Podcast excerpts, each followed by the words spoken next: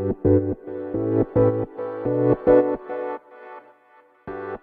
はようございます。なつきです。今日は本の紹介をさせていただこうと思います。と先日ある会に参加した時にこのね、えっと、今日ご紹介する本の著者の井ノ原さんという方に初めてお会いしたんですけれどもそれがね出版されるちょっと前かな。で、えっと、この本はね1週間ぐらい前に出版されたんですね。で、えっと、会社員3.0っていうねサンマーク出版さんから出ている本なんですけどもまたあのこちらにねリンク貼っておこうかなと思います。で私すごく驚いたのがこの方ね NTT にあの25年お勤めされていてで、えっと、会社員でありながら新規事業を3社立ち上げてるんですね。でそのうち2社はあの10年以上も続いているあのコミックシーモアとかね立ち上げられてるんですけどそのねコミックシーモアを立ち上げた時平社員だったっていうねえー、なんかその大企業ってこういう働き方あるんだって私すごく驚いたんですね。でなんか会社員って結構拘束時間がね長くてなんかその会社に縛られている働き方みたいなイメージがあったんですね。でなんだけどその著者のね井ノ原さんはその会社にいながら会社のねお金を使ってその事業を立ち上げられるでそれをねすごくあの楽しんでされてるんですよね。でなんかそのこの出版をされるにあたってねこのここ最近あの結構ライブとかでお話を聞いているとやはりなんか私が知らないだけかなってちょっと思ってたんですね。大企業に勤めたことなかったから。だけどなんかあ意外にみんなも知らないんだよかったみたいなちょっと安心感と。でやはり、えっと、そういう環境があるにもかかわらず、えっと、チャレンジする人が少ないっていうのは何でなんですかね？みたいなその質問とかもあって私もそれすごいね不思議に思ってて。でやっぱりその知られてないことの方が多いっていうお話をされていました。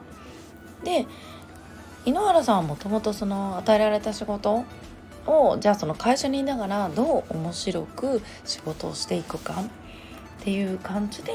その会社にいながら自由な働き方として会社員3.0っていうねあの言葉を使ってねあのこの本を書かれたんです。でその会社にはねみんなが知らないだけで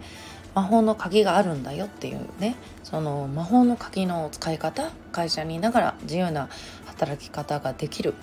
そのね魔法の鍵の使い方を教えますっていう内容のねあの本になっています。でこれ会社員の方もそうなんですけど私割とね中小企業の経営者の方とか読まれると非常にいいんじゃないのかなと思って、うん、これをね本当にその中小企業もこういう感じでやるとあのやる気ね社員のやる気を起こさせることにもつながるしまたはねあの個人でビジネスされてる方とかもなんかそのアイデアだとかねひらめき発想力みたいなあのヒントにはなるんじゃないかなと思って、うん、であのご本人にもねそのお会いしてお話聞いたりだとかそのライブ配信とか見てても思うんですけども、うん、やはりねなんかその面白い楽しそうに生きてらっしゃるから方だなとか話し方もそうですしねやっぱり楽しそうに生きてる方って表情に出るじゃないですかいつもニコニコされてたりとかね。でその楽しく生きていきたいみたいな感じがあるからいろんなアイデアとか出てくるんだと思うんですね。でさらにはその会社員が出版できるんだ会社員が出版できるんだってちょっとおかしいですけどあのあの社名出していいんだとかそのそれはもちろんね企業によっても違うと思うんですけれどもなんかほらソニーのさ経営者とかさどこどこの経営者みたいなね書籍はねあのよくありますけども NTT の会社員がみたいなね、うん、あの本を出せるっていうところにもねすごい驚いてでやっぱりこれですごい希望を持った会社員の方もすごく増えたんじゃないかなと思いました。うん、だからなんかその会社員でね勤めてるけど面白くないなとか思ってる人とかもしいたらなんかねこういう働き方もあるんだとかそのね会社員から出版して、まあ、そこからどういう展開でね広がっていくかも分かんないし